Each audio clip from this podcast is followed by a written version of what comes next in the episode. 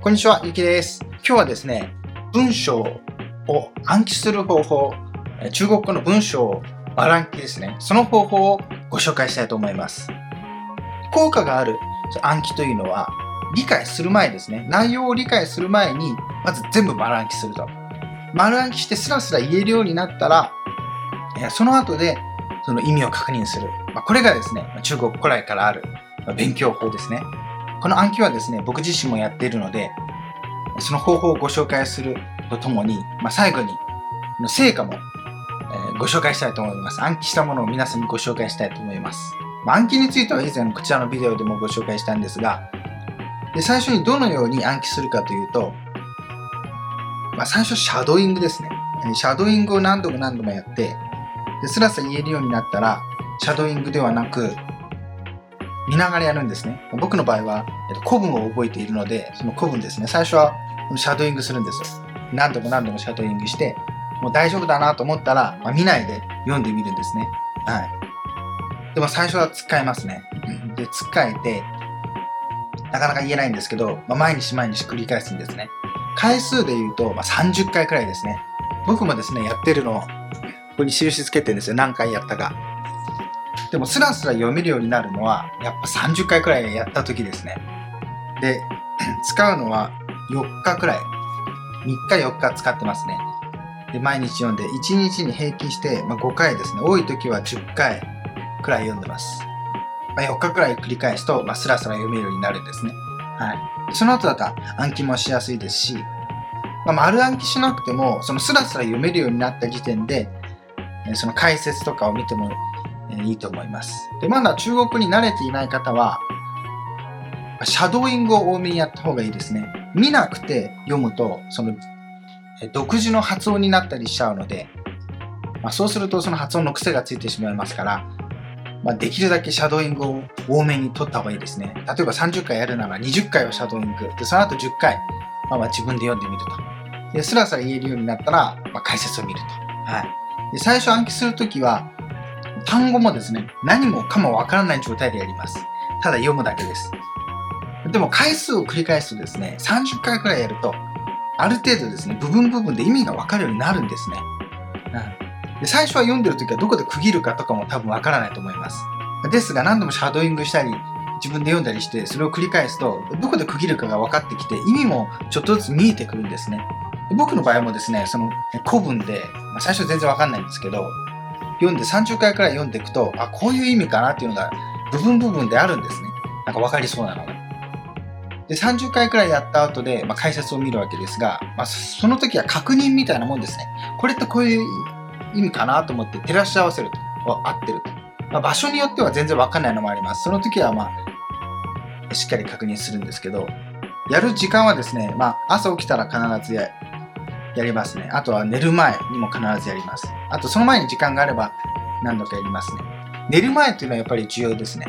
記憶が整理されるっていうじゃないですか、寝てる時に。なので、その寝る前には何回も読みますね。3回くらい読んで、多い時は5回くらい読んで、寝て、翌朝もですね、また読みます。これを繰り返すですね、意外にですね、すんなりできるようになります。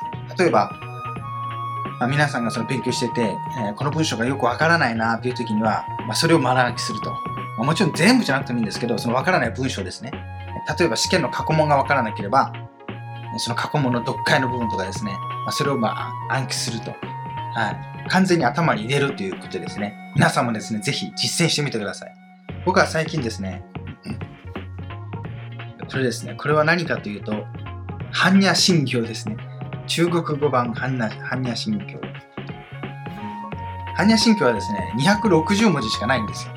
なので短いので簡単かなと思いきやですね、その、まあ、出てくる単語の意味がよくわかんないので、ほとんどがですね、なんかサンスクリット語の般若とかも、サンスクリット、サンスクリット語から音を持ってきてるだけみたいですね。般若 って言うんですけど、あとブッダって言葉ありますよね。あれもですね、サンスクリットから音を持ってきてると。はい。仏様の仏ですね。フォーって言いますけど、あれも、あの、サンスクリット語から持ってきてると。フォーの意味は、その、悟りの意味らしいですね。はい。まあそういうのが多いので、意味がわからないと。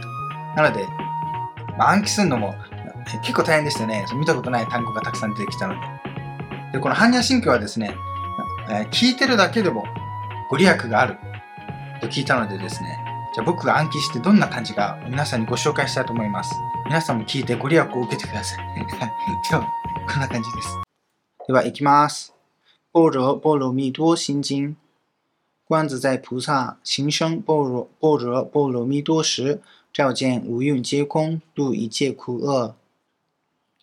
舍利子，色不异空，空不异色，色即是空，空即是色。说上行时，亦复如是。舍利子，是诸法空相， 不生不灭，不垢不净，不增不减。是故。空中无色，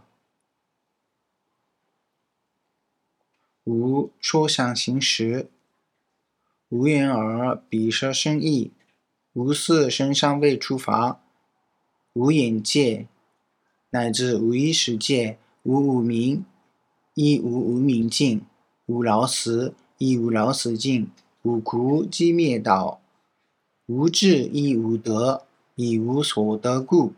菩提萨埵依般若波罗蜜多故，心无挂碍，无挂碍故，无有恐怖，远离颠倒梦想，究竟涅槃。三世诸佛依般若波罗蜜多故，得阿耨多罗三藐三菩提。故知般若波罗蜜多是。大神咒是大明咒，是无无上咒，是无等等咒，能出一切苦，证实不虚。故说般若波罗蜜多咒，即说咒曰：揭谛揭谛，般若揭谛，波罗僧揭谛，菩提萨婆诃。以上です。皆さんもですね、このように何かわからない文章とか、一見して全然わからない単語とかたくさんある文章に出会ったらですね、マランキというのをやってみてください。これでですね、中国語を丸ごと体に入れることで中国語脳が作られます。すごく効果があると思いますので、ぜひ皆さんも実践してください。何か暗記したらですね、ぜひ僕に教えてください。メルマガで直接返信してくだされば僕は見ます。何を暗記したかと、えー、どんな効果だったかをぜひ教えてください。ではまた次回お会いしましょう。さよなら。いいねお願いします。チャンネル登録も